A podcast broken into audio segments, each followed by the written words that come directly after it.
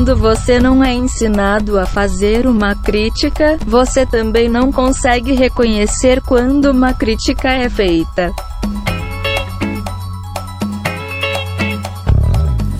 Bom momento, querido ouvinte. Eu sou Guilherme Andrade e toca Raul. Olá, pessoas. Levantando o dedo indicador e o dedo mindinho para bem alto, Bruno desce. Eu sou José Augusto e vamos equalizar esse podcast.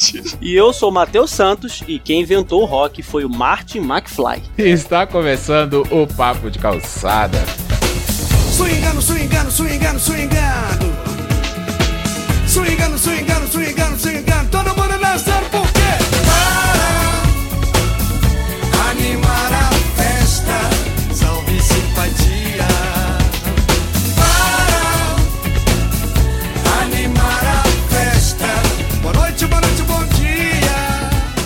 Então, pessoal, estamos aí para mais um episódio especial de música no Papo de Calçada, né? Finalmente chegamos ao rock, o tão polêmico e desejado rock, que eu não, particularmente não entendo nada.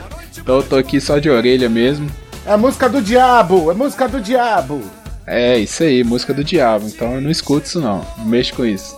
Ambiente de música é ambiente de droga, então eu tô fora. Exatamente, É. isso aí. Você fica fora disso.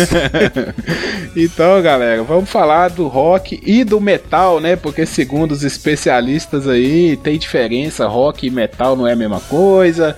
No grupo nós conversamos lá e quase deu polêmica por causa que tinha gente que achava que era a mesma coisa, e tem gente que fala que não é a mesma coisa. Então, né? Então, tipo assim, é porque aqui não tem, não tem especialista, não tem especialista chato. Porque pra especialista chato vai ter diferença até de black e de death metal. É verdade. Isso aí, aquele struzão, sabe? De camisa preta, de cabelo. O cara fica com o true, true, cara. E o cara que fala que vira pro outro roqueiro. Você não é roqueiro true. Isso me dá uma raiva, bicho. Sempre me deu raiva.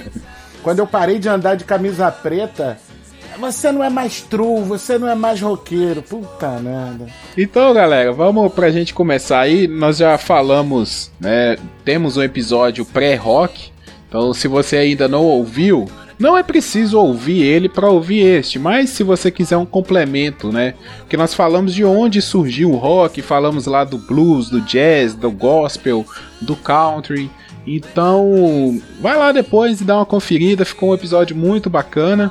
É, e, e vamos começar aqui, sem antes esquecer, vai lá, curte nossa página no YouTube, nosso canal no YouTube, as nossas páginas nas redes sociais e tamo junto aí. Agora, pessoal, vamos lá, o, o que que a gente pode chamar aí de, de rock e sem muito entrar no, no que que é o metal, por que que tem, vocês acham que tem essa diferença aí de rock pra metal? 3 o'clock, 4 o'clock, rock. 5, 6, 7 o'clock, 8 o'clock, rock. 9, 10, 11 o'clock, 12 o'clock, rock. We're gonna rock around the clock tonight. Put your on. Join me Eu, eu quero dizer, começar dizendo o seguinte: não é só porque tem guitarra e muito menos guitarra distorcida que o negócio é rock and roll. Porque música da Xuxa tem guitarra distorcida. Você pega aí um monte de certa bosta aí que tem por aí, tem guitarra distorcida. Não é só porque tem uma distorção na guitarra que é rock and roll. Isso não é rock and roll. Eu gosto de defender que rock é uma atitude na música, na, na forma de fazer a música, e a gente vai falar sobre isso, e ev- eventualmente na forma de se comportar. Porque aí você tem que beber sangue, né, de animais, frequentar cemitérios. Isso, isso daí tá na também. cartilha do rock, volume 2, versão atualizada, leiam lá, gente. Nós vamos disponibilizar para download para vocês aprenderem a ser roqueiros. Sim, sim. Junto com ele vem o novo guia da invocação. Veja bem, é, o rock, né? Música é um produto artístico. E todo produto artístico, toda obra de arte, ela é produto do seu tempo. Então quando você para e pensa assim, por isso que eu falei da guitarra distorcida, porque quando você pega as big bands de rock que existiam nos anos, no final dos anos 40, início dos anos 50, você pega o começo da carreira do Elvis Presley e tal, você não tem guitarra distorcida, mas o rock causava furor na família tradicional americana, né? A gente até falou no outro episódio, no pré-rock, né? O, o, o alarido que causava Elvis de Pelvis rebolando nos lares americanos Era enquanto aquilo Transgressor, né?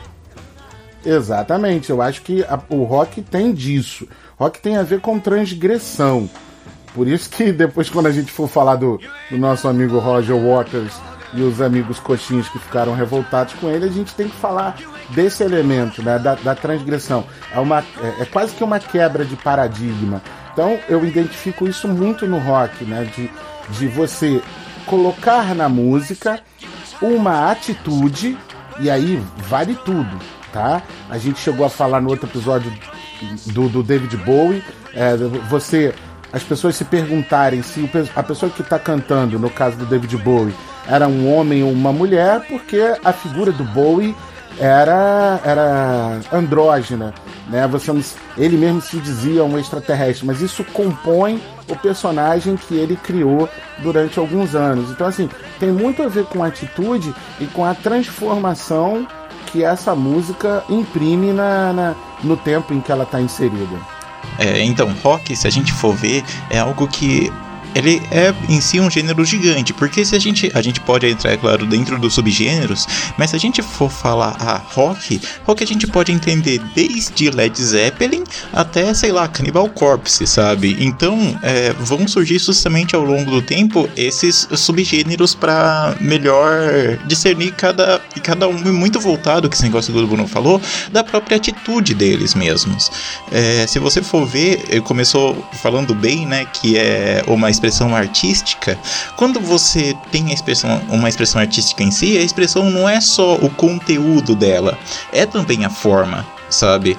Então, tipo assim, ao mesmo tempo, e os dois se mesclam, porque o conteúdo e a forma eles já fazem parte disso, sabe? Tanto essa atitude, sabe? Atitude transgressora. Tudo bem que a própria ideia de transgressão vai mudar muito dos anos 60 pra cá, sabe? Você ser transgressor nos anos 50 era uma coisa muito diferente de você ser transgressor nos tempos de hoje, sabe? Então, tipo assim, é, o rock ele sempre foi ligado a essa atitude, sabe? Desde, como, desde conteúdo, de você fazer muitas vezes letras mais provocativas, de fazer coisas mais, vamos dizer assim, é, tanto, tanto provocativas na questão social quanto na questão de humor mesmo, sabe? E também tem a questão do, da própria forma estética, estrutural da música, sabe? Que vai daí ligar todo um conjunto que a gente pode falar mais depois, que vai ser justamente o que define a, o som dela, né?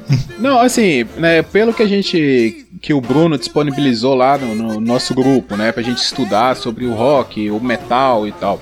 Uma coisa que me chamou muita atenção, e aí a gente já pode até pegando ali o final dos anos 50, né, que foi aquela quebra que o rock praticamente foi morto, né? O- os ícones jovens, é, Elvis, Little Richard, Chuck Berry, todos, né? Aqueles ícones ali, eles ou estavam presos, ou viraram pastor, ou casaram, ou morreram.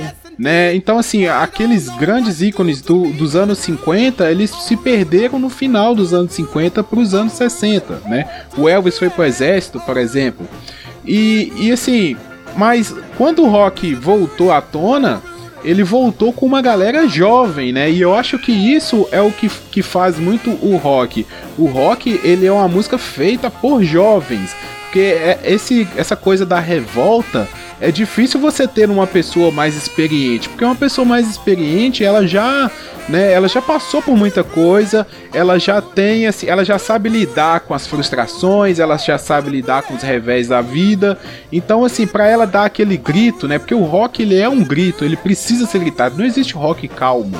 Né? o rock ele tem que ser gritado, ele tem que ser expulso. Ele é, ele é uma catarse, né? Assim, aquela coisa que você joga tudo que, que estão jogando pra você, você devolve de uma, de uma forma. Então, assim, quando o rock volta ali nos anos 60, ele vem naquela embalagem bonitinha, mas ele vem também transgredindo muitas coisas, né? Assim, e sempre feito por jovens. Claro, até mesmo porque os adultos, principalmente dos anos 50 e 60, estavam preocupados é, com os valores morais os bons costumes. Não, é, isso aí, é, os, os valores dos bons costumes, eles, eles vão ser pauta para os adultos sempre, sempre reclamarem. Mas o Guilherme falou um negócio é, bom, que é assim, e, e- complementando o que ele falou e juntando com outra coisa que eu tinha falado no início, que é a questão da atitude. Hoje você fala que é, tal atitude é rock e tal atitude não é rock. E aí, por exemplo, eu, eu, eu sou um crítico do, do, do saudosismo, né? Eu sempre falei isso aqui. O, o, o saudosista é o cara que tem raiva do presente, ele não tem saudade do passado, ele tem raiva do presente. Então, o que que acontece? Muitas das vezes os caras ficam. É, é, veem esse grito né, da juventude e, às vezes, e, e- e- choca com esses valores que ele é obrigado a ter com, com uma certa idade, né? E a atitude rock ela pode estar presente, por exemplo, é, inclusive em, em outros gêneros, vamos dizer assim. Não necessariamente precisa estar no, no rock and roll. Você vê outros artistas que, que, que vivem, vamos dizer assim, como a- o trinômio, né? Sexo, drogas e rock and roll ficou associado ao gênero, mas você tem por todos os gêneros é, artistas que seguem esse trinômio também, né? O sexo, drogas e sertanejo. Os caras fazem besteira mesmo. e, e- e eu, eu acho que tem muito, eu acho que tem muito disso. É, sim, tem o gritar e tem coisas que não dá mais pra você fazer depois que você passa dos 60, dos 40, né, cara? É, é, é- é meio doido você ver senhores de idade hoje como os Rolling Stones. É, é meio, sei lá, é meio decrépito ver uns velhos com 70 anos rebolando em cima do palco. É meio Não combina, ver. né? Não combina, exatamente. E, e- e como é que um cara milionário como, como um, um, um Mick Jagger pode dizer I can get no satisfaction? Quer dizer que você chegou aos 70 anos de idade e você ainda não conseguiu obter satisfação? O jovem sim. O jovem tenta de tudo para ter satisfação. Um velho de 70 anos eu acho que fica meio descabido. Mas é, voltando aí pra nossa linha do tempo, esses anos 60, né? Além de, de Beatles, Rolling Stones e, e todos esses essa galera aí que veio influenciada pelo blues, né? Pelo jazz lá na Inglaterra, quiseram vir para os Estados Unidos para ter essa experiência mais de perto. É, o que, que a gente pode tirar aí dessa época dos anos 60?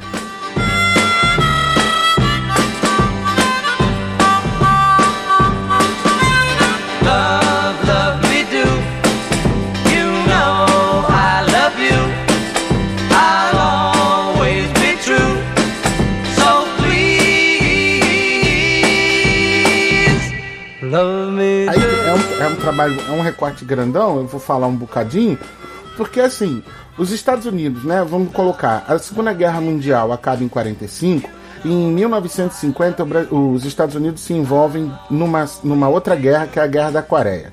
Isso causou bastante insatisfação. No início dos anos 60, você tem a Guerra Fria, que é o- esse confronto entre Estados Unidos e União Soviética pelo modo de vida de um lado capitalista, de outro lado é, comunista barra socialista, e a gente não está aqui para discutir isso hoje. Isso influencia muito no modo de vida das pessoas. E aí, é, eu tô falando de rock nos anos 60 do ponto de vista americano, porque aqui no Brasil, por exemplo, a gente até tinha uma cena rock and roll muito boa, mas ela foi engolida pela Jovem Guarda, pelo movimento que a Jovem Guarda representava. Né? A gente tem o Roberto Carlos como um bom, um bom moço que os pais gostariam, né? como namorados das suas filhas.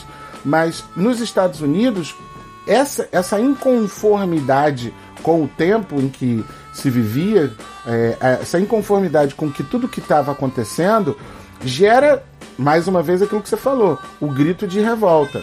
E principalmente nos anos 60, é, é quando, vamos dizer assim, as drogas entram, é, vamos dizer assim, entram no cenário. Drogas sempre existiram, mas elas passaram a ser consumidas né, como produto cultural muito abertamente. Então isso causa essa mudança, né? Até da forma como a música tem, dos anos 50 para os anos 60. Porque era uma questão mesmo de expansão da, da, da consciência. Então, é, fica redundante dizer, mas é isso. O rock produzido nos anos 60, ele é um rock até um pouco mais revoltado, mas ele é um rock muito mais voltado para a expansão da consciência, querendo falar de, de outras coisas. Então, mas isso já não é uma, uma meio que uma segunda onda? Que, tipo assim, que se a gente for ver mesmo os Beatles, sabe? É, os Beatles, pelo que eu conheço, eu conheço pouco, tipo assim, da própria música deles, mas num primeiro momento era mais aquela, aquele negocinho mais musiquinha romântica, de I love you, yeah, yeah, yeah, e essas paradas, pra depois, tipo assim, com essa chegada, né, de, sei lá, é de pós-guerra, com a experimentação de drogas que levou ao experimentalismo dentro da música, que daí vai chegar com essa parada de experimentalismo, sabe? Do Lucy in the Sky with Diamonds, do próprio disco do Sgt. Peppers e essas paradas. Sim, isso tá no, isso tá no, no, no fim dos anos 60, por assim dizer. Mas, mas ali no- nos anos 60 já começa mesmo, até por causa do, do, do clima de desilusão que existia, né, com a possibilidade de uma, de uma guerra nuclear. Isso influencia bastante os anos 60. Mesmo no início, ali, por mais que os Beatles tenham aquele iê, iê, iê do início, mas é, é justamente aí. É, é como se você pensasse assim. Quando você pega essas divas do pop de hoje em dia, vamos pegar o caso clássico da Britney, né? Que a Britney experimentou de tudo. E você já sabe que quando surge uma diva pop, o- o caso mais recente é da, da Miley Cyrus, que você tem aquela diva que faz veio do clube Disney, faz as músicas fofinhas, faz aquele pop grudento e depois ela quer, entre aspas, experimentar mais. E no caso das meninas do pop, elas experimentam a sexualidade. Então todas elas tiveram essa fase sexy. É exatamente mesmo, vamos dizer assim, extrapolar do, do, do artista, né? De, de experimentar outra coisa. Ótima analogia. Eu adorei. Não, porque, tipo assim, você vê justamente. Se a gente for pular, não só pro lado de é, extrapolar nos valores e costumes, a gente pode usar exemplos dentro da própria questão de musicalidade mesmo. Porque se você for ver, sei lá, uma que hoje é hit, sabe? Que, tipo assim, é considerada a deusa das divas pop, que é a Beyoncé. A Beyoncé ela começou naquela parada de ah, as ladies e uma musiquinha mais popzinha dançante, pra hoje ela fazer uma puta, é, hoje tipo assim, com o Jay-Z ela fazer uma puta música de consciência, tá ligado? Levando a questão de negritude e tudo mais. Eu acho que além disso que vocês estão falando, é, a gente tem que pensar que o mundo naquela época não era globalizado como ele é hoje. A, a informação, ela não era, ela não corria como ela corre hoje. Né? Por exemplo, assim, nós comentamos isso no- nos episódios sobre rap. É, o rap que acontecia lá nos Estados Unidos é, uma década antes, ele foi chegar aqui no Brasil, sim, defasado assim, 10 anos, 20 anos, sabe? Porque assim, as coisas não, é, não, não ocorriam da- da- na mesma velocidade. Isso nós estamos falando de rap que foi na época dos assim, anos 80. Agora, passando isso lá para os anos 60, anos 50, por exemplo, até os Beatles saírem, né? Esse movimento inglês sair, chegar nos Estados Unidos, que onde sempre foi o foco do, do rock, assim, eles chegaram numa onda que às vezes nos Estados Unidos já tinha acabado há muito tempo.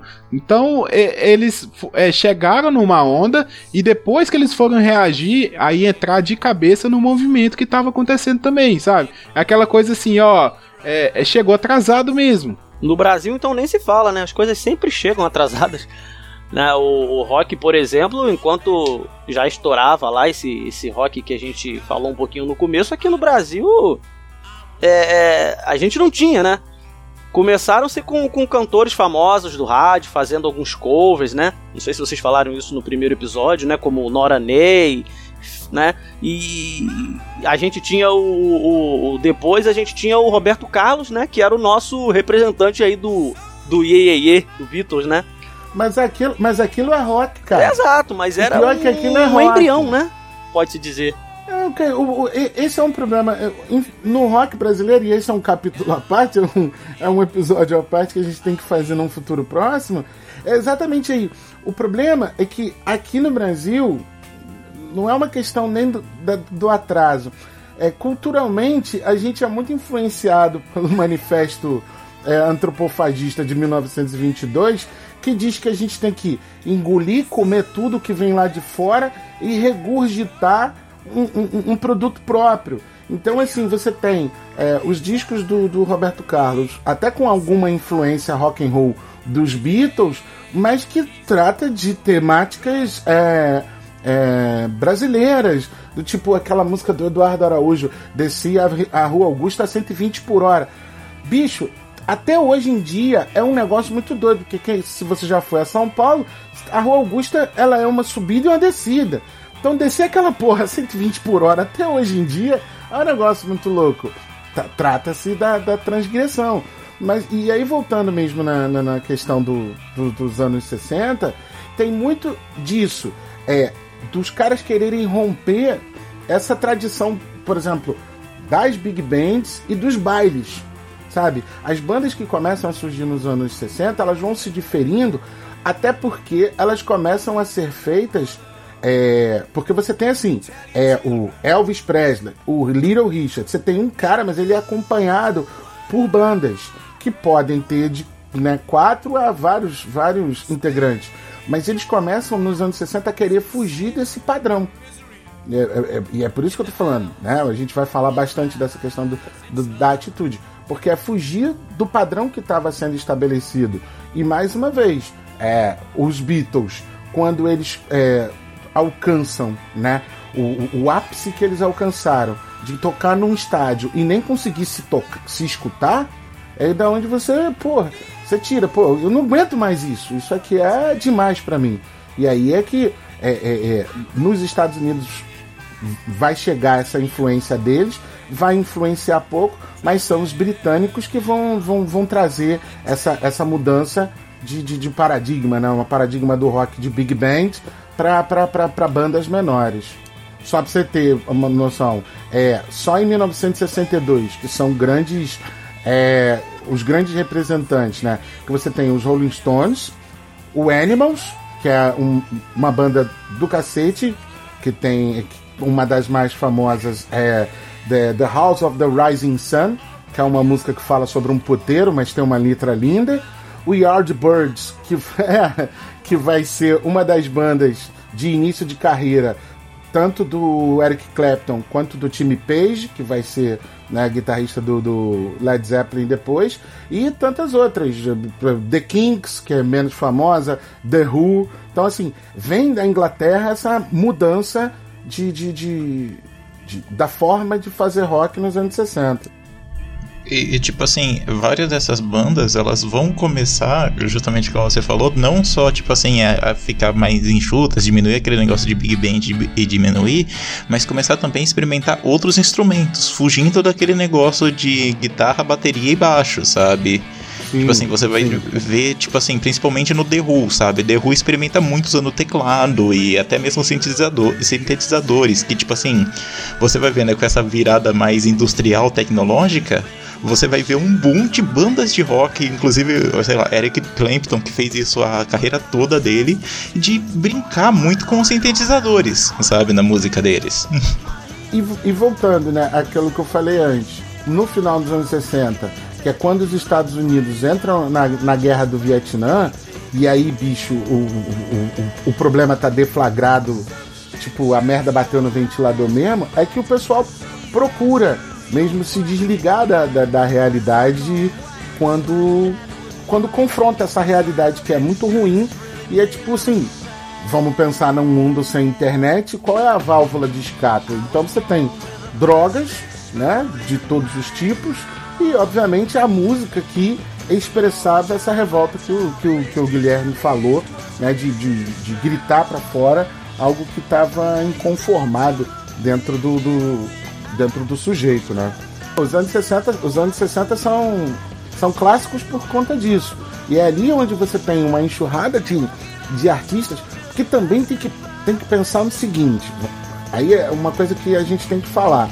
Que é a partir, como tudo é consumo, nada na vida ela, ela é por acaso, tudo é consumo. Quando os caras começam a ver o interesse, porque tem uma diferença que nos anos 50 que é uma coisa que os artistas estão começando a praticar hoje. Nos anos 50, os caras não gravavam um disco com 9, 10 músicas. Eles gravavam um single, né? Um- uma bolachinha, que normalmente de um lado vinha com uma música autoral e do outro lado, normalmente um cover. Então você tinha eh, gravadoras que produziam só essas bolachinhas de 45 rotações e aí você juntava nesse, né, nessa gravadora uns 10 artistas, botava esses artistas dentro de um ônibus e eles viajavam o país, né, tipo circo mesmo, indo tocar nos lugares. Depois disso é que o, o- o negócio começa a se expandir, porque o rock vira um produto muito de, de consumo de massa, então os caras, pô, vamos, temos que investir mais, então a gente tem que dar mais para esses artistas. E não dava pra galera ficar só nesse esqueminha mambembe de andar em ônibus. E aí a gente tá falando de artista, artista tem ego, não vou viajar dentro desse ônibus, então o esquema do negócio muda mesmo. Então tem dois, duas coisas para essa explosão e essa mudança nos anos 60. A profissionalização das gravadoras e, e- e, vamos dizer assim, o aumento de lucro do negócio e também aquilo que eu falei da questão das, das drogas, né, do inconformismo com o mundo que se vivia. E, e como é que a gente sai daí pra chegar no. Nesse rock mais. Porque assim, pelo que você tá falando, a coisa foi evoluindo e os próprios artistas estão evoluindo, né? E a gente vai acabar ali no, no progressivo mais pra frente, que é aquela coisa assim de ópera, né? É, rock ópera, né? Que eles pegavam às vezes trechos do, de grandes é, compositores de ópera e mudavam alguma coisa, começava a experimentar ali usando sintetizadores, né, os instrumentos elétricos e criavam é, músicas assim de 20 minutos, né, que era uma vida assim. Então como é que a gente sai daí, desse cenário de anos 60 para começar a entrar nesse tipo de rock aí? Girl,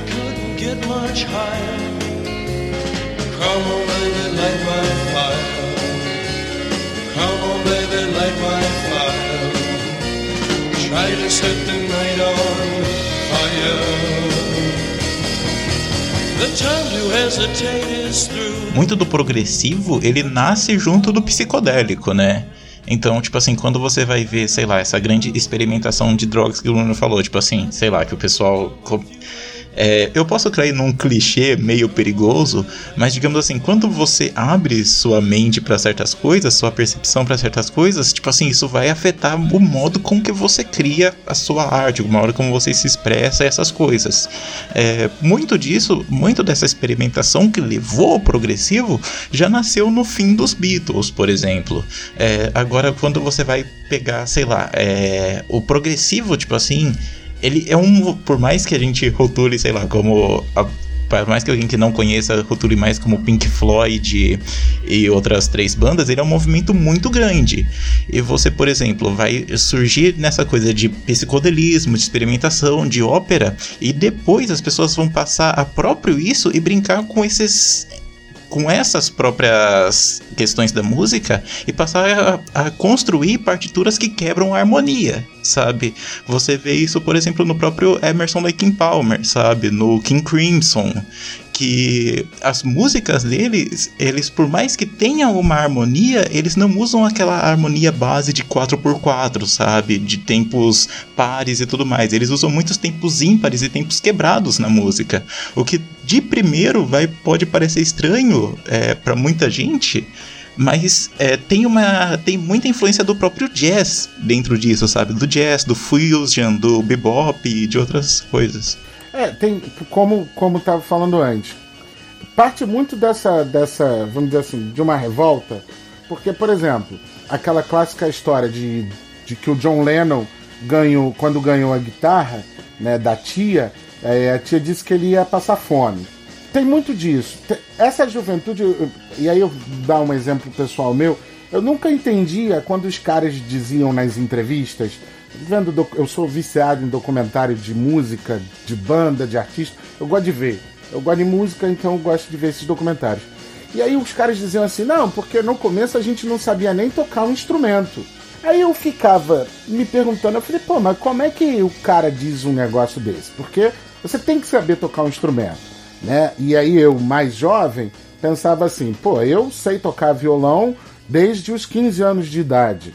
Como é que o cara fazia, compunha os discos e não sabia tocar aquilo?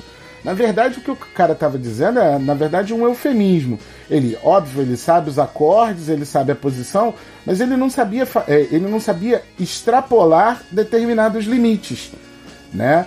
O, o, o progressivo ele surge exatamente daí.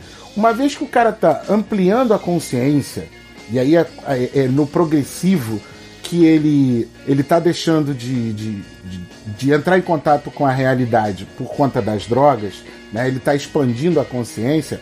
Muitos músicos que vão formar bandas progressivas, eles surgem no intuito de fazer uma música melhor, uma música mais elaborada, porque é aquela história. É, o, o disco, acho que é o acho que é o Revolver dos próprios Beatles. Ele, é, se eu não me engano, é um, foi um disco que foi gravado, produzido, tudo em papo de três dias. O Sgt. Peppers, é, ele é um disco que vai demorar meses para ficar pronto. O álbum, o álbum branco, então, mais ainda. Exatamente por quê? Porque é experimentar mais coisas, mais elementos para a música. Né? Então o progressivo nasce muito disso. E aí, com a entrada de outros instrumentos que não tinham necessariamente espaço dentro do rock, apesar de nascerem lá, por exemplo, Jerry Lee Lewis é, ser um pianista do rock, o piano não era muito bem visto, mas chegam os, os teclados, né, os sintetizadores. Então, assim, aí você tem caras que est estudaram é, música clássica, e aí é aquilo que o Guilherme falou. Então eles fazem pequenos trechos ali e fazem variação sobre o mesmo tema. Então as músicas ficam compridas e aí é aquele casamento, né? Do tipo, você tá escutando um troço que estimula, vamos dizer assim, o seu contato com sensação da, da droga, do, do, do que você estiver utilizando no momento, até o, o puro e simples álcool. Né? Então tem muito disso, a experimentar, mas também tornar-se mais maduro, porque o, o instrumento pode, pode dar mais do que dá. Né? Tem muito disso. O progressivo surge daí. Um fato bacana é que é o seguinte: o, por exemplo, o Pink Floyd, que é um dos maiores representantes dessa, dessa história de, de, de rock progressivo, é, é, quando você vê que a, a temática vai deixando de ser apenas um grito, né, como o Guilherme falou, e, e ele vai é, mostrando outras coisas também. É quando você deixa de gritar contra, os, contra as coisas que te incomodam como jovem, mas e que passam a gritar como outras coisas, é, é, contra outras coisas. O Pink Floyd, por exemplo, ele é, é uma banda até, é, antes do, da entrada do David Gilmour e a outra banda depois da entrada do David Gilmour. Por quê? porque o Sid Barrett, que era o, o outro guitarrista anterior ao, ao, David Gilmour, o negócio dele era o seguinte: era tocar para usar drogas ou usar drogas para tocar, não necessariamente nessa mesma ordem. Só que isso estava prejudicando eles enquanto banda, enquanto a banda estava crescendo. Depois que o David Gilmour entra, e o David Gilmour é um guitarrista sensacional, aí falam assim: pô, agora tem senso o que a gente está fazendo aqui. E aí o Sid Barrett começa a, a, a sair aos poucos.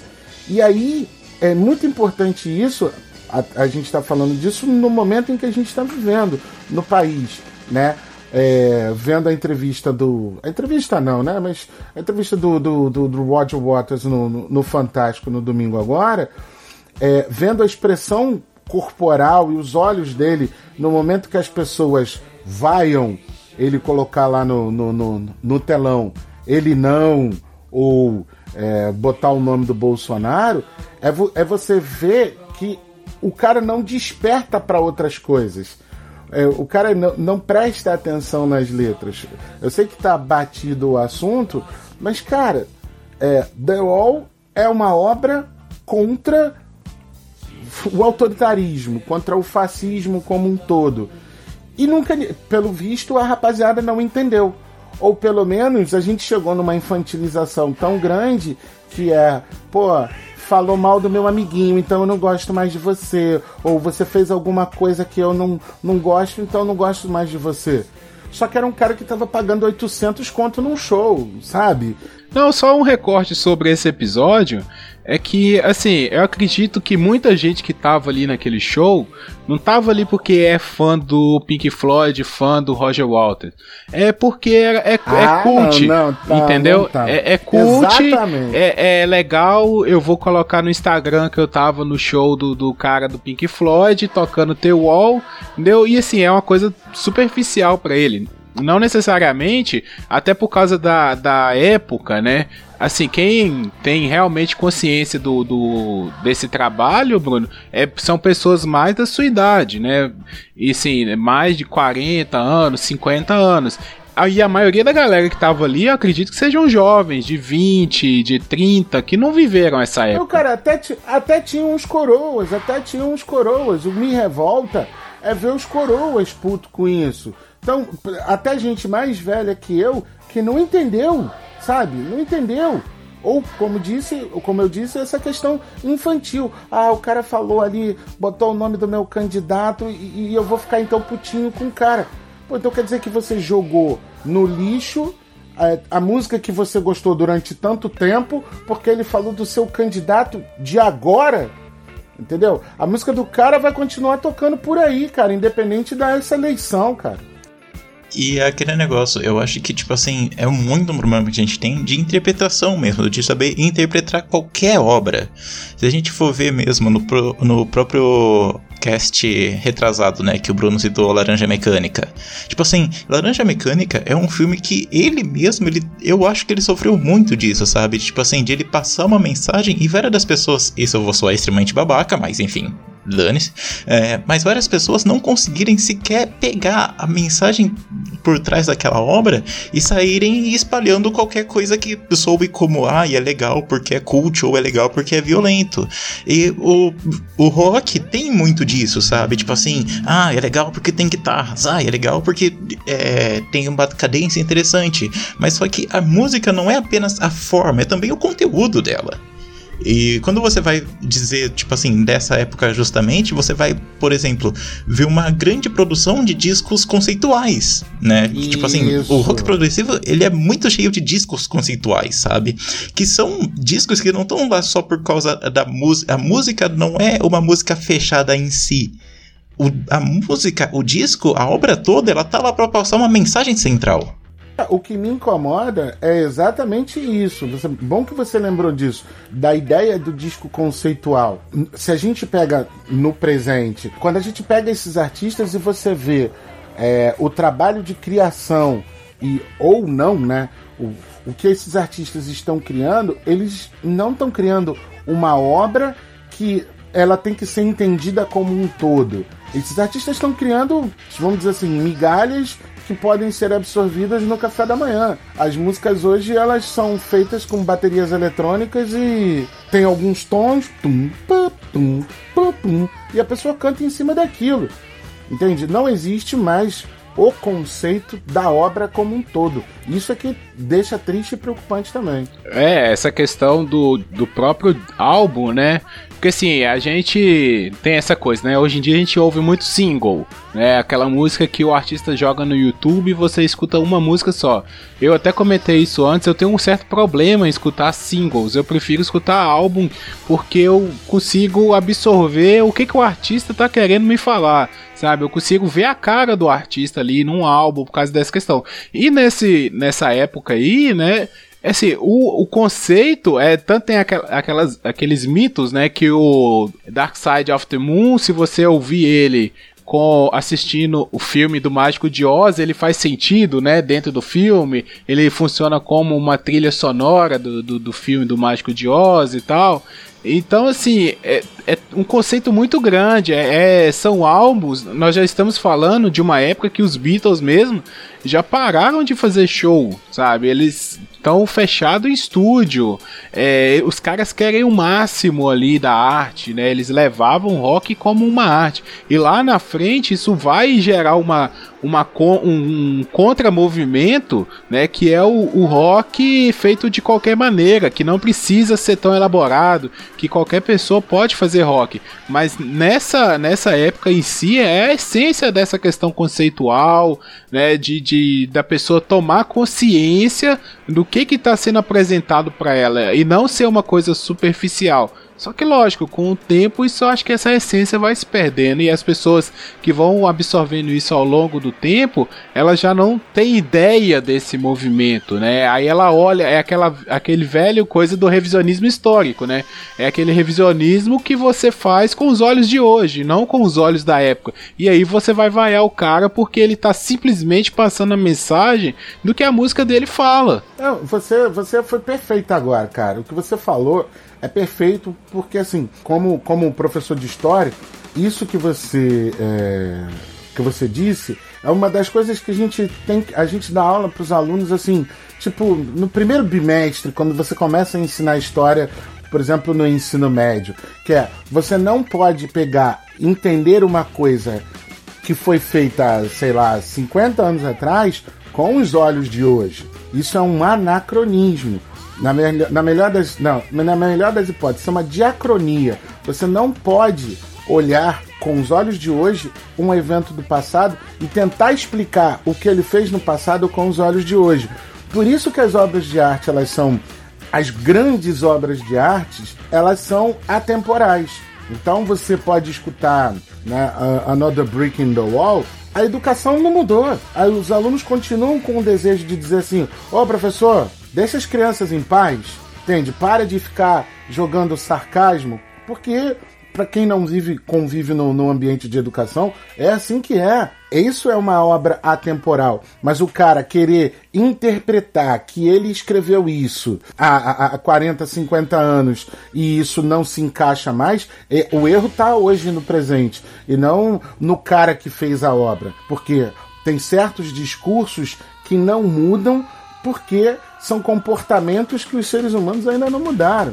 Né? Eu acho que isso que é que é mais importante para mim, como roqueiro, como historiador. Isso é que eu, me deixou mais revoltado nesse episódio do Roger Waters. O cara fala assim: ah, o cara não sabe nada do meu país, ele vem falar alguma coisa.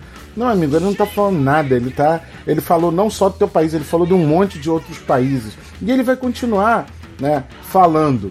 Ele só não vai falar mais para você porque você não quer ouvir. Assim, um outro cara que foi muito importante pro desenvolvimento do rock progressivo, e não só do rock progressivo, como pro metal e vários outros estilos de música, foi o Frank Zappa. Sim, sim, sim, sim, sim, sim. Eu conheço pouco, mas dá para ficar doidão. A música dele, tipo assim, Frank Zappa, ele é, tipo assim, ele é um guitarrista e ele trabalhava com diversos tipos de música, sabe?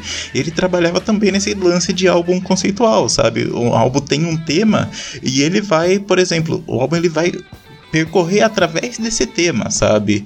Então, por exemplo, num álbum ele tocava mais com gente de jazz, no outro álbum ele tocava com gente do rock, sabe? Então ele ele tem esse negócio da discografia dele, além de ser muito vasta, cara, ele tem muito disco. é- Eu mesmo não consegui acompanhar tudo que ele produziu, mas é aquele. Ele flertava com vários tipos de gêneros musicais. E a, a experimentação que ele fazia na guitarra é algo que influenciou vários tipos de músicos hoje mesmo. Ele também era um cara que ele não ficava só na questão da música. Ele também militava em várias questões da educação mesmo. Ele tinha várias críticas ao modelo educacional e outras coisas. A gente falou aqui do álbum conceitual e falamos de Pink Floyd. Essa coisa do álbum conceitual, ela surge com o Pink Floyd, do álbum que conta uma história que você tem que escutar ele todo pra entender, ou a gente já tinha isso muito antes? Não, não, não, não. Muito antes não, mas é nos anos 70 que vão, vão surgir esses. Na verdade, por exemplo, o, Cha- o Sgt. Peppers dos Beatles é um disco conceitual. Ele já tem uma ideia por trás desse disco. Tem um disco do Rolling Stones que agora não vou lembrar o nome dele também. Também é um, é um, é um, é um disco que tem uma, uma ideia por trás. Aí, por exemplo, como eu estava falando daquela questão do, do rock nacional. O- os Mutantes no Brasil foram das primeiras bandas a criar um álbum conceitual, um álbum em torno de uma ideia. Também é interessante você diferenciar o que é um álbum conceitual de o que que é uma ópera rock. que, tipo assim, o álbum conceitual, ele não necessariamente conta uma história. Ele é um disco que tudo, tudo nele flui para uma ideia central, sabe? Ele tece comentários sobre uma ideia central. A ópera rock é o disco que vai contar uma história. Sabe, daí você vai ter diversos exemplos, até mesmo. Acho que o Another Brick on the Wall pode ser considerado como uma ópera rock, pode? Sim, sim, é uma ópera rock. Mas ele tem uma ideia ali. As letras lidam com os, vamos dizer assim, as angústias do, do, do, do autor sobre a, a, a morte do pai, as violências que, que foram sofridas e com o ambiente que ele tá. Não sei se é uma ópera rock, porque não necessariamente conta uma história, né? Aí vão, vão- vai ter gente que vai dizer cada um uma coisa, né? Uma ópera rock pode ser a contar a contação de uma história ou só a questão do, do conceito. Por exemplo, Tommy é uma ópera rock, né? Que conta a história do Tommy and the Pinball Wizard, que é um disco do, do The Who, que é uma outra parada totalmente diferente. E aí é, é- é justamente por isso, voltando mais uma vez a coisas que a gente disse antes, é sair daquilo que todo mundo estava fazendo. Isso que de- é- é, demonstra é, a- a- vamos dizer assim, a grandeza de alguns artistas, ou até aqueles que não são bem reconhecidos. O Zé Ramalho, que todo mundo é, conhece hoje em dia, era um sujeito muito louco nos anos 70, muito louco no sentido de viajar bastante nas ideias que tinha. Ele gravou um, um disco com um músico de Pernambuco ou da Paraíba, que eu, se eu não me engano, chamado Lula Cortes. O Zé Ramalho e o Lula Cortes gravaram um disco antológico chamado Paebiru. Aquilo ali é um negócio muito doido. É um disco conceitual sobre o Nordeste. Tem coisas que eles falam ali que você nunca ouviu falar na vida, mas é o que? Ele está descrevendo a mata, o, a paisagem, a geografia do Nordeste. E é um disco conceitual. Você tenta- quando você tenta comprar na internet esse disco do Zé Ramalho com o Lula Cortes, ou ele é esgotado, ou quem tem cobra uma fortuna por ele. De tão importante que esse disco, esse disco se tornou exatamente pelo ineditismo da coisa. né? Então, assim, grandes artistas eles vêm daí, de mostrar uma obra que se diferencia das demais e por ele ficar sempre inconformado de querer extrapolar o último limite que ele excedeu. Eu acho que essa que é, que é a bacana.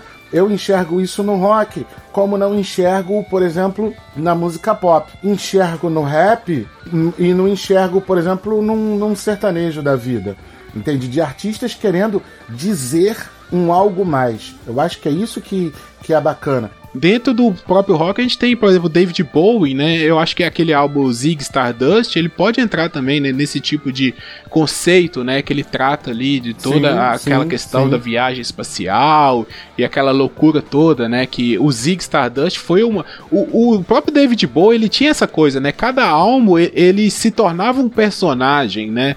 E assim, e a turnê dele era voltada e depois que ele fazia a turnê daquele daquele álbum, daquele disco, ele não fazia nunca mais, né, aquela turnê. Então ele era Quem um viu, artista viu, quem não viu, não vê mais. Isso, ele era um artista único por causa disso também. Ele sabia usar muito bem essa questão do conceito, de contar uma história, de fazer essa ópera mesmo, né, assim como um, um musical, um grande um grande evento, um grande show musical. Uma coisa que eu acho que a gente tira disso é que, tipo assim, quando você não é ensinado a fazer uma crítica, você também não consegue reconhecer quando uma crítica é feita. Sabe? Tipo assim, a gente é, recebe uma educação, é, é, não querendo mudar muito o, o rumo do cast, mas a gente recebe uma educação acrítica, sabe? A gente não aprende a analisar corretamente os pormenores das, das obras. Então, tipo assim, se você for ver mesmo a história do rock, sabe, que a gente tá falando aqui, o rock em si, ele é uma história de crítica, de crítica ao próprio movimento, porque você vê, por exemplo, a gente tava citando aqui do, do início das big bands e depois que foi pro rock progressivo. O rock progressivo em si, ele é uma crítica às big bands, assim como, sei lá, o movimento punk, o movimento disco, é quase que como uma crítica do rock progressivo. Então é meio é uma relação completamente dialética, sabe? E histórica das coisas. E quando a gente vai justamente a gente des, a gente desprovém o nosso discurso da crítica, a gente passa a aceitar qualquer coisa como no, no nível mais básico dela, sabe? No nível mais raso dela.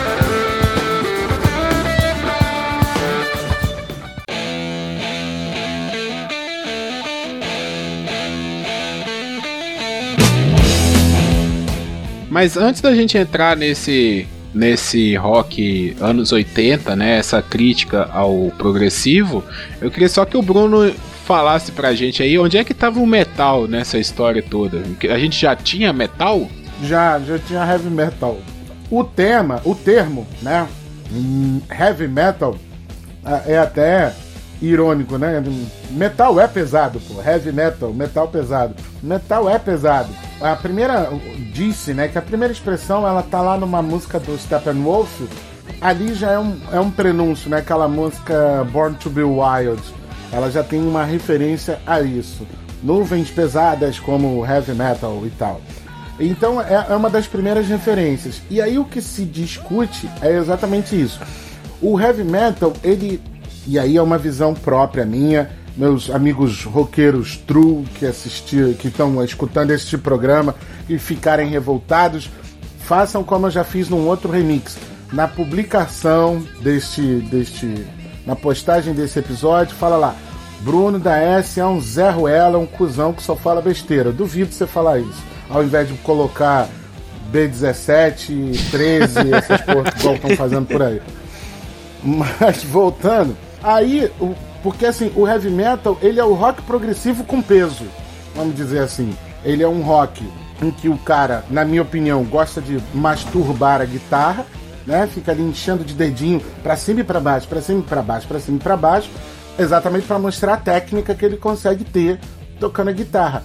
Aí ele vai partir pra um, um, um tema que é muito fantasioso, que particularmente eu não gosto né? Que aí ele vai falar de dragões, feiticeiros e cavaleiros que vão lutar contra seres místicos, etc. Mas isso aí não é coisa do Iron Maiden? O Iron Maiden, o Led Zeppelin, um monte de, de, de banda vai fazer isso. Tipo assim, tem um gênero de metal específico pra isso que é conhecido como metal capa espada. Capa, espada. É, capa espada. É, Ele conta essas historinhas assim, cara. Que é tipo assim, que é Dio, sabe? É. Qualquer. Esses caras mais dos do power metal. O próprio Blind Guardian tem muito disso. Aí é aquela história, como a gente tá falando, a gente tá falando de rock. Quando você entra na, na avenida heavy metal, é uma porra que vai ter tanta, tanta bifurcação, tanta, tanta perpendicularidade, você vai entrar em tantas outras ruas porque, por conta disso. O heavy metal, ele tem um primeiro grande expoente no Black Sabbath e depois no Led Zeppelin. Que ele vai, vai ser, vão ser isso. Vão ser músicas mais pesadas. E aí, definir pesado é um negócio bem difícil. né? Não tem como você definir. Porque tem música, sei lá, tem funk que pra mim é pesa. It's Automatic do África Bambata pra mim é heavy metal do cacete, mas é funk. Definir o peso é um negócio muito difícil. Mas são músicas mais pesadas e com uma determinada temática. Elas já começam a se descolar da realidade totalmente. É? Vai falar de mundos mágicos e oníricos, que dá margem para interpretação, sabe? Então, assim, esse heavy metal, ele é uma busca de fazer uma música mais trabalhada, mas porém com mais agressividade, né? Vamos trocar peso por agressividade. Ela se encaixa, Bruno, na coisa do, do que a gente falou lá do Pink Floyd, do psicodélico, das músicas gigantes, de mais de 20 minutos também, o heavy metal? Aí depende.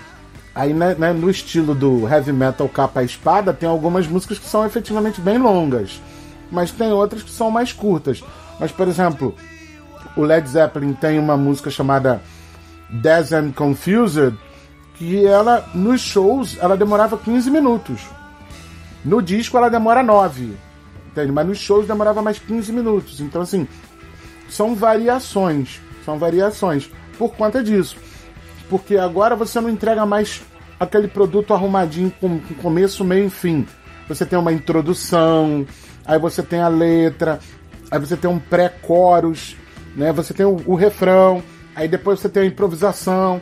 Entende? As músicas passam a ser estruturalmente mais trabalhadas nesse sentido. Por isso elas ficam mais longas.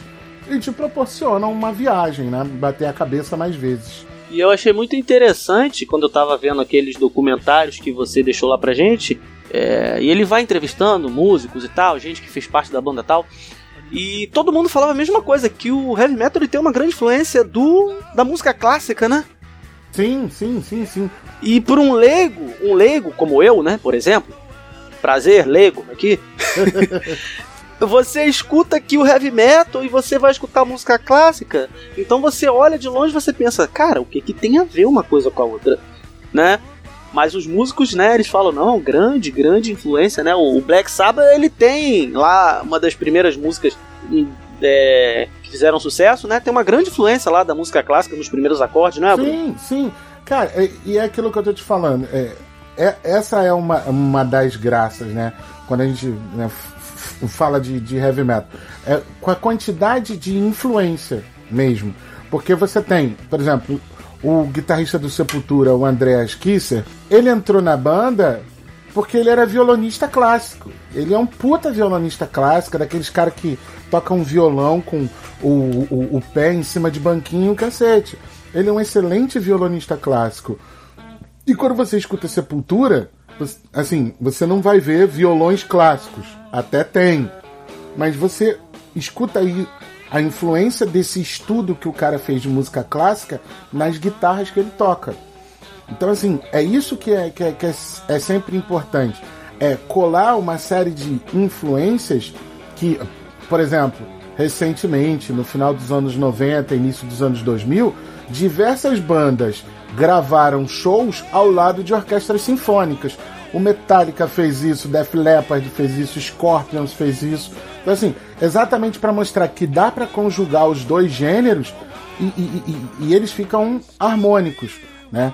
E fica sensacional, cara, na minha opinião. Fica O sensacional. Metallica tem o SM, o Sepultura tem o Alex, que são álbuns que são justamente são gravados meio que o, o próprio Alex, ele tem músicas que são várias releituras de músicos clássicos numa visão de heavy metal, sabe? E você, eu acho que isso é algo que tá bem representado, por mais que eu ache chato, né, a banda que eu vou dizer aqui, que é no Dream Theater. O Dream Theater ele usa muito disso, sabe? De pegar músicas clássicas, então você vai ver as músicas dele são epopeias, sabe? Tipo assim, de 15 minutos, 16 minutos, coisa assim. Se você chegar atrasado pro show do Dream Theater, é, 20 minutos fica tranquilo, eles ainda vão estar na primeira tá música. na primeira música. então, que é justamente, eles pegam tá, aquelas músicas que são epopeias, mas ao mesmo tempo tem aquele negócio da guitarra extremamente virtuosa, sabe? Que é também um virtuosismo vindo da música clássica, que você vê, sei lá, pode traçar influências em Vivaldi ou qualquer coisa assim. Então, mas aí pra mim é, é que tá a parada que eu não curto no metal, sabe? É justamente o que o Bruno falou da, da masturbação do instrumento, sabe? É, é muitas vezes a música fica na, na- entra num transe, sabe? É, é até isso que os caras falam. A grande magia do metal, por que, que os caras ficam loucos, batendo cabeça, se empurrando, né? É, é aquela expulsão de energia. Mas a banda tá ali, no, no, mesmo acorde, sabe? Tipo, eu, particularmente, acho chato. É por causa do blues, é por causa da influência do blues. Sim, sim. Deu, assim, eu acho o, o show de rock uma maravilha, sabe? Qualquer banda de rock que você for num show, assim, às vezes você pode. A banda nem é famosa. É muito bom. Porque a energia que o rock produz, ela é excelente, assim, você fica, aquele negócio entra em você, né? O Bruno já até comentou um show que ele foi, que o cara só testando a bateria, né, antes do show, a galera já tava se movimentando. Só que assim, pra Isso, escutar em isso. casa, né, escutar no meu fone pra fazer minha caminhada, minha corrida, que é onde eu ouço mais música, eu, eu não gosto, sabe? Eu acho chato, eu acho cansativo, aquele negócio. Mas, né, tem, tem gente que gosta e tem momentos que, que são legais. Eu penso parecido com você, Guilherme. Agora, o, o Bruno, que é o nosso roqueiro aqui, né? Eu tava outro dia falando com um amigo meu que ele é. Ele é quase um. um- sabe que você falou do, do, do roqueiro true? É, Ele é quase isso, sabe? E ele é meio. Sabe assim, quando você, por exemplo, você tem uma banda rock, por exemplo, você tem os, os Scorpions, né? O Scorpion é, o- é, é, é heavy metal? é heavy metal. Exato. Então você tem o Scorpion, heavy metal. E aí o cara é heavy metal, tá, roupa preta, unha preta, aquela coisa e tal. Enfim. E aí chega um cara como eu, que não sou do heavy metal, aí tem uma música lá que eu acho muito boa, que é aquela Rock You Like a Hurricane, sabe? Essa música, e ela tem aquela versão da ópera, né? Que é grandona, que é, né? Muito boa também. Aí eu tava falando com um amigo meu esses dias e eu falei, cara, eu não sou muito fã, mas eu gosto muito da música tal em si, si. Aí ele falou, cara, eu não gosto disso. Eu não gosto disso. Vocês vêm pra cá e, e, e vocês nem conhecem a banda, e vocês gostam de uma música e saem por aí ouvindo. Eu falei, calma, cara, deixa a gente ouvir. Só porque eu não sou do movimento, só porque eu não sou true. Sabe, eu fiquei zoando ele, ele é meio, sabe, assim, meu grupinho fechado aqui, minha galerinha. Ou você tem que beber sangue de cordeiro, ou você não faz parte. É aquela zoeira que você falou no começo, sabe? Ou, ou você ouve todos os episódios do Papo de Calçada ou não ouve nenhum. Exatamente, exatamente, sabe? E eu não concordo muito com isso. Eu bato de frente com ele. Ainda bem que ele não é cabeça dura assim, não. Mas eu bato de frente com isso. Você, ô, ô, ô Bruno, você vê, como é que você vê assim essa, essa coisa do, do cara tipo que não, não é grande fã, mas gosta de uma de outra, só daqui se tornou popular? Como é que você vê isso? Eu podia contar algumas histórias, mas vou contar uma. No, há dois anos atrás eu fui num eu acampo, né? Então eu fui num evento de camping em São Paulo chamado Beer Camp. Então a- o, o negócio era o seguinte: você pagava lá a estadia da sua barraca, né? Foram três dias, né? Sexta, sábado e domingo. E aí você pagava um valor que, se eu não me engano, sei lá, era 15 reais. Você ganhava uma bacia, um garfo, uma faca. E o seguinte, tava lá porco no rolete, tinha costela assim na enterrada, né, no chão e mais umas coisas lá, e você podia comer o quanto você quisesse ali, desde que você se servisse na bacia, né, você botava a carne que você ia consumir dentro da bacia e cerveja adoidado. Beleza. E um dos objetivos que os caras avisaram isso na divulgação do evento. Só vai rolar rock. Beleza. Quando eu cheguei lá, os caras. Caraca, Bruno, ainda bem que você veio. A gente pensou muito nesse evento em tu e tal, que não sei o quê. Curti pra caramba. Aí quando chegou assim, o evento já tava mais vazio no domingo à tarde, o pessoal já desmontando o barraco indo embora. Aí o cara virou pra mim e falou assim: Ô Bruno, eu sei que tu escuta umas paradas mais pesadas. Tu tem aí? Eu falei: Eu sempre trago drogas mais pesadas comigo. Aí botei lá. E pô, minha playlist só tem rock, mas varia pra caramba. E aí tinha um cara que tava acampando, tava com a barraca dele do lado da nossa. Aí começou a tocar uma banda de new metal. Depois a gente vai falar sobre new metal. Quando começou os primeiros acordes, ele bateu a cabeça assim, pô, maneiro isso. O que que é isso? Aí eu falei o nome na banda, ele. Ah, isso é uma merda. Esses, esses truzão, eles são chatos por causa disso. Porque eles não vão pela vibe.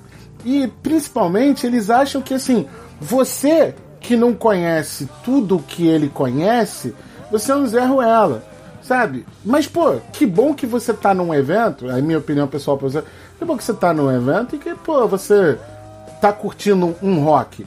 Você não, você não é louco como algumas pessoas de falar assim, pô, mano, toca uma Anitta aí, por favor, porque tem gente louca, de- tem, tem. É, porque assim, eu aprendi alguns anos atrás. Toda vez que uma pessoa fala assim pra você, ah, é porque eu tenho um gosto eclético. O gosto dessa pessoa é uma merda. Eu pelo, eu pelo menos gosto do Guilherme, que o Guilherme fala assim: eu não gosto disso e eu gosto daquilo. Mas o Guilherme não fala, ah, eu sou eclético. Ele gosta de hip hop, hip hop Olha, nacional. eu, eu sou uma das pessoas que fala que é eclético. Seu gosto pessoal é uma merda, Zé Augusto. Ih, tamo no mesmo bar. Não, cara, é porque eu acho, eu, a- é, eu acho isso meio. Não é incoerente nem incongruente. É, é que é uma parada assim. é, eu escuto muito rock, mas óbvio que eu também escuto MPB. Óbvio que, por exemplo, quando aquela música da Ludmilla, olha só entre- a, a entrega que eu vou fazer agora. Seus amigos roqueiros não pode ouvir isso aqui não, hein? senão você não vai ser convidado mais pros acampamentos. Exata. quando, quando aquela música da Ludmilla foi lançada é hoje, eu escutei pela primeira vez, eu sou baixista, né? E, pô, eu escutando baixo da música, eu falei, caraca, o cara trabalhou. Pô, beleza, não sei o quê. E eu achei uma. Vamos supor, se você tira a letra da música, a música é ótima, entende? A música em si, a estrutura musical dela é muito boa, você tem que dançar. Se você não dançar, você já tá morto com aquela música. Eu penso dessa forma. A música, quando ela te faz dançar, é porque ela é, ela é boa. Se ela te fez dançar, se ela fez você bater a cabeça, mexer o ombrinho, rebolar a bunda, é porque a música é boa. Agora, O que vai determinar o que é, é, se, se você gosta ou não é outros 500. Então, assim, é óbvio que eu não vou botar no meu aparelho para escutar músicas Ludmilla, Anitta, Latino, qualquer certa bosta dessa da vida. Eu só escuto rock and roll. Mas eu, pô, toca ali na, na televisão. Pô, deixa eu ver, o que, que é isso aí que tá escutando? A música das empreguetes, vocês lembram das, da, da, das empreguetes? Aquela música fantástica, gente. Tan, tan, tan, tan. É música boa, mas eu não vou ficar escutando aquilo. Então eu acho meio um disparate o cara ficar. Eu não sou, eu não diria que eu sou eclético porque gosto dessas músicas. Porque em, em geral eu teria que, pô, estar escutando elas frequentemente, mas não faço isso. O que, que você gosta de escutar, Bruno? Rock. E outras coisas? Outras coisas depende muito. Tanto que quando os meus colegas vêm aqui pegar no meu case de CD, eles acham determinadas coisas. Ah, não, vou tocar isso aqui, tá no case do Bruno, então ele gosta. Entende? Mas é porque eu coleciono muita coisa. Então, assim, eu acho que tem muito radicalismo por parte dos caras, sabe? Eu acho isso Mas eu viagem. acho que você tá falando do, do eclético. É igual aquela pessoa, assim, por exemplo, eu gosto de cozinhar, sabe? E eu já falei isso aqui, eu sou chato com comida, eu não, eu não como qualquer coisa. E tem gente que chega e você pergunta, o que, que você gosta? Peraí, peraí, rapidinho, peraí. Você gosta de cozinhar, você é chato com comida, então você gosta das coisas feitas do seu jeito, Sim. correto? Do jeito que você gosta de comer, Sim. certo? Então, Não, é é assim, aí você chega pra pessoa e pergunta assim, o que, que você gosta de comer? Ah, eu como qualquer coisa. O eclético pra mim é isso, entendeu? Assim, então você não sabe Não comer, come, cara. não Você come não, você não sabe comer. Se você come qualquer coisa, você come comida ruim. exato, você não, não absorve o melhor da coisa. Entende? Você usou muito bem esse negócio de, de comida. Tipo, Renata cozinha super bem. Então tem determinado um prato. Vamos dizer assim, ovo frito. Então eu adoro comer o ovo frito da Renata. Quando eu vou num outro lugar que a pessoa me oferece ovo frito, não, não quero. Aí ela olha pra mim e cara, pô, mas você adora ovo frito? Eu falei, não, eu gosto do ovo frito que você faz. Ou do ovo frito que eu faço. Da mesma forma, é, pô, eu gosto de escutar rock. Ah, eu vou chegar lá num ambiente de funk, eu vou ficar na minha. Mas eu não curto aquilo, cara. Uma outra música eu vou até gostar e tal, porque é legal. Mas não, vou, não curto aquilo. Não, não, não vou dizer, não vou botar funk na minha playlist. Então, eu tenho uma visão assim nessa questão do, né, do eclético, até mesmo porque é, a gente fala assim, ah, eu gosto de coisa boa. Isso é relativo, né? Porque basta que soe bem aos ouvidos. E é aí que eu tô falando. Uma vez eu tava escutando uma música do. Acho que era Charlie Brown Jr. Num pedacinho da letra ele falava isso. Não sei o que, não sei o que, basta que soe bem aos ouvidos. E eu vou mais por isso, sabe? É, tem que soar bem os meus ouvidos. Soa bem os meus ouvidos e eu não tô andando por aí com uma maldita caixa de som dentro do ônibus do Viva Voz, atormentando os outros. sabe? Tá valendo, tá, so, tá soando bem os meus ouvidos, é no meu ouvido que tá tocando, sabe? Ultimamente eu tenho escutado, tipo, muito, muito MPB, sabe? Muita, muita bossa nova, coisa que eu nunca parei pra escutar. Tipo, Tom Jobim, tá? Fico escutando Tom Jobim, e lá, escuto Chico Buarque. Tô escutando muito isso porque soa bem os meus ouvidos, eu amo a musicalidade dos caras. Queria até aprender a tocar violão de verdade, porque eu não sei, pra aprender a tocar Águas de Março. Meu sonho é tocar Águas de Março. Mas, assim, eu gosto, eu gosto. E eu cresci ouvindo Legião Urbana, que pra muito é uma merda e pra outros é tido como deuses. Sei lá, sabe? So- Soa bem os meus ouvidos. É, respondendo isso, já voltando a outra, ao que o, o Matheus disse antes sobre a questão do cara true e tudo mais, é, eu, eu também sou meio parecido, sabe, nessa questão do eclético. Tipo assim, eu gosto de coisas que me soam bem, sabe? Por exemplo, sei lá, eu gosto muito de rock progressivo. Ao mesmo tempo que pra mim eu não aguento ouvir Dream Theater, sabe? Porque pra mim é chato e muito virtuoso, sabe? Essas paradas. É, por exemplo, sei lá, tem música. Se eu for colocar, tem músicas que eu ouço até de pagode, tem pagodes que eu não suporto ouvir 5 segundos, beleza. É, e eu acho que esse negócio do true, sabe, é muito uma coisa pra você se autoafirmar de acordo com um grupo, sabe? Você se autoafirma naque, dentro daquela imagem. Por exemplo, é, vai muito do. Ah, não, tipo assim, ah, eu não vou ouvir essa música porque essa música é de poser, sabe? Tipo assim, putz, poser é uma palavra horrível também que, graças a Deus, eu não ouço faz uns três anos ou qualquer coisa assim, sabe? Mas, mas tem muito disso, tipo assim, ah, é, tal música é, não é rock de verdade. Ou tipo assim, aquele cara que, ah, não, o bom mesmo é o CD do Cannibal Corpse que foi gravado na garagem cuja aparelhagem era uma merda, sabe? Essa parada do rock de verdade é, é discutível. É, tem, um, tem um episódio, cara, antigaço do Papo de Calçada, eu agora não vou lembrar. O, o Guilherme tá numa discussão com um dos caras que participavam na época, não vou lembrar quem é, como é que surge a discussão. Eu sei que o Guilherme fala um negócio parecido com o seguinte: velho, tem coisas que você precisa escutar numa determinada época e depois você não precisa mais. Você, a partir daquilo ali, você constrói a sua a sua experiência musical e daí você parte para outras coisas. É do tipo, tem caras que ficam até hoje dizendo que assim, ah, o rock dos anos 80 era a melhor coisa que tinha. Não, não era. É, um, é besteira. É cara que quer ficar sempre pensando, é, sabe, no passado e não abre os ouvidos para outras coisas. E como eu disse, é óbvio que eu é, é, escuto, escutei a Ludmilla e não torci o nariz para ela, mas é aquela música. A artista Ludmilla eu não vou escutá-la. Só que assim, óbvio, eu é, tem funks que eu gosto, mas ainda assim não vou escutar. Então, é esse um problema do, do, desse ecletismo. É que o Matheus falou agora, ah, tô escutando bossa nova. Não dá para daqui a pouco você descobrir bastante de bossa nova e falar assim, essas músicas todas que toca hoje em dia é uma bosta. Foi, vai soar até estranho. Quantos anos você tem, Matheus? 27. 27. Um cara de 27 anos falando assim, a, escutando uma música de 40, 50 anos atrás, falando que a música do tempo dele é uma bosta. Sabe? Isso que, que, que não dá para fazer.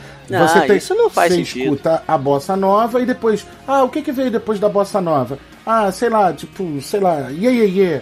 Ah, mas não gosto de. Escuta o iê, mas não gosta de iê porque não soa bem aos ouvidos. E parte para outra, sabe? Você vai construindo o seu conhecimento musical.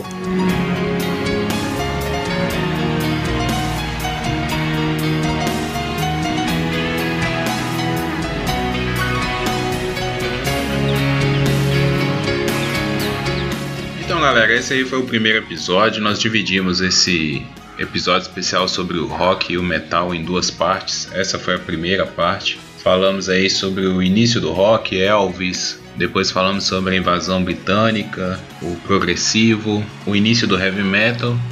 Então, no próximo episódio, vamos falar dos anos 80, do punk rock, vamos falar do new metal, vamos falar do grunge e todo o movimento que teve aí a partir dos anos 80 até chegar ao momento atual. Alô, Então se liga aí no feed, um novo episódio disponível. No final comenta o que, que você achou, sugere pauta e é isso aí. Tamo de volta daqui a pouco. Valeu!